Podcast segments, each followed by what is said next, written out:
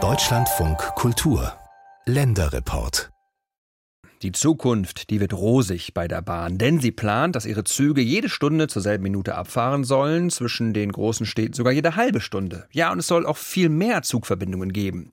Dieser Masterplan nennt sich Deutschland Takt und wird vom Bund gefördert. Ab 2050 soll es soweit sein. Ja, die Gegenwart, Sie wissen es, die ist nicht so rosig, sondern eher grau. Verspätungen, Zugausfälle und überfüllte Bahnhöfe. Im Moment macht es keinen Spaß, mit dem Zug zu verreisen. In Hamburg ist es besonders schlimm. Und deswegen soll hier ein neuer Tunnel die Lage entspannen. Wie genau, hat sich unsere Hamburg-Korrespondentin Magdalena Neubich erklären lassen. Feiertag in Hamburg. Auf dem S-Bahnsteig Sternschanze im Nordwesten der Stadt ist heute wenig los. Dies ist die Linie S21 über Dammtor. Auf den vier Gleisen neben dem Bahnsteig dafür umso mehr. Nach der S-Bahn brettern zwei ICEs auf den Gleisen aneinander vorbei und direkt danach ein Regionalzug. Dass auf dieser Strecke so viel Betrieb herrscht, ist ganz normal. Denn sie verbindet den Hamburger Hauptbahnhof mit dem Bahnhof in Altona. Die Deutsche Bahn bezeichnet die knapp acht Kilometer lange Strecke deshalb auch als Verbindungsbahn. Und diese Verbindungsbahn, die hat ein Problem, sagt Bernd Homfeld. Er ist Technikingenieur bei der Deutschen Bahn. Also die Verbindungsbahn heute ist mit 140 Prozent ausgelastet, also sie ist eigentlich überlastet im Bereich des Nah- und Fernverkehrs und führt im Grunde genommen dazu, dass viele Züge, die schon in Altona starten, mit Verspätung im Hamburger Hauptbahnhof ankommen. Damit das in Zukunft nicht mehr der Fall ist, muss eine Lösung her. Und in den Augen der Deutschen Bahn sowie der Hamburger Verkehrsbehörde heißt diese Lösung Verbindungsbahn Entlastungstunnel.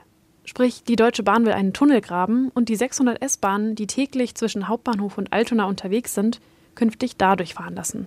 Die oberirdischen Gleise, auf denen die S-Bahn momentan noch unterwegs ist, stünden dann voll und ganz dem Regionalverkehr und den Fernzügen zur Verfügung.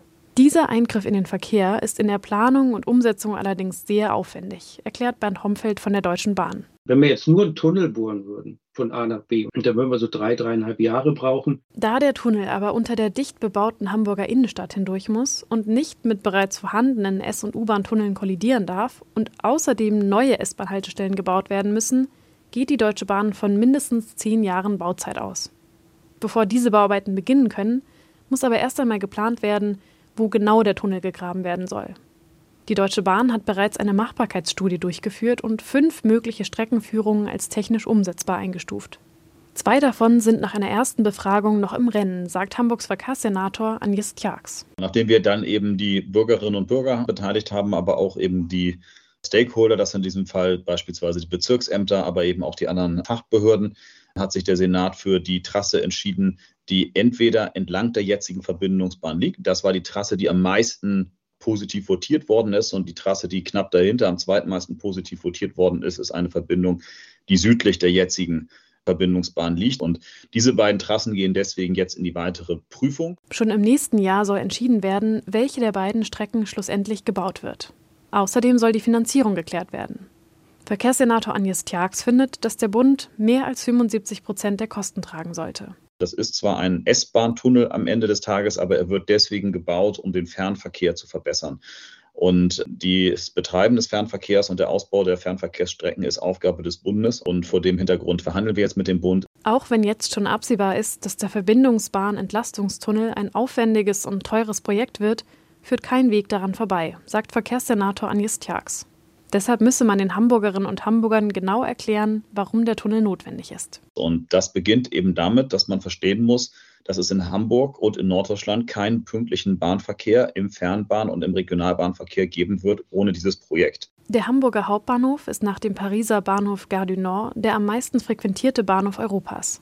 Auch viele der Züge nach Skandinavien fahren über Hamburg. Agnes Tjax. Alle Menschen wünschen sich eine pünktliche Bahn und wer A sagt, muss auch B sagen. Und ich glaube, dass es vielen Menschen sehr nachvollziehbar ist, dass man dann eben auch mehr Infrastruktur bauen muss und dass sie sich eher umgekehrt ärgern, dass sie sagen, warum habt ihr sie eigentlich noch lange Zeit nicht gebaut? Neben dem Verbindungsbahn-Entlastungstunnel kommen auf Hamburg in den nächsten Jahren noch einige weitere Großbaustellen im Schienenverkehr zu. So werden der Bahnhof in Altona und die Bahnstrecke über die Elbbrücken neu gebaut und auch der Hamburger Hauptbahnhof muss vergrößert werden. All das soll dazu beitragen, dass die Züge im Bundesgebiet im Rahmen des sogenannten Deutschlandtakts in Zukunft öfter und pünktlicher fahren. Und dass mehr und mehr Menschen von der Straße auf die Schiene wechseln. Am Hamburger Hauptbahnhof sind bereits jetzt täglich mehr als eine halbe Million Menschen unterwegs. 2040 sollen es 750.000 sein. Verkehrssenator Agnes Tjax. Die wenigsten Infrastrukturprojekte scheitern in Deutschland am Geld, sondern sie scheitern in der Regel am politischen Willen. Und wenn wir als Stadt aber sagen, wir haben hohes Interesse daran, den Deutschlandtakt zu fahren und wir nehmen auch diese Verantwortung wahr, wir sind ein Sechzehntel von der Bundesrepublik und dieser Deutschlandtakt wird nur funktionieren, wenn alle ihre Hausaufgaben machen, dann reicht es nicht, wenn wir mit dem Finger auf andere zeigen, sondern dann müssen wir eben auch selber handeln. Unterm Strich gehe es auch um die Klimaschutzmaßnahmen der Bundesregierung, sagt Technikingenieur Bernd Homfeld von der Deutschen Bahn. Dabei sei der Neu- und Ausbau von Bahnstrecken ein Meilenstein. Der Bund tut ja alles dafür, dass viel Verkehr von der Straße auf die Schiene kommt. Und das merken wir an vielen Projekten, die wir realisieren sollen, um die Menschen davon zu überzeugen, um die Züge einzusteigen. Denn ohne eine funktionierende Bahn werden wir, glaube ich, dann am Ende die Klimaschutzziele, die wir uns gesetzt haben, nicht erreichen. Zurück am Bahnsteig Sternschanze. Zurzeit fahren hier jeden Tag 300 Züge aus dem Regional- und Fernverkehr lang. Sobald der Verbindungsbahn-Entlastungstunnel fertig ist und die S-Bahnen nur noch dort fahren, sollen es sogar 450 sein. Verbindungsbahn-Entlastungstunnel, das Zauberwort und Hamburgs Beitrag zum Deutschlandtakt.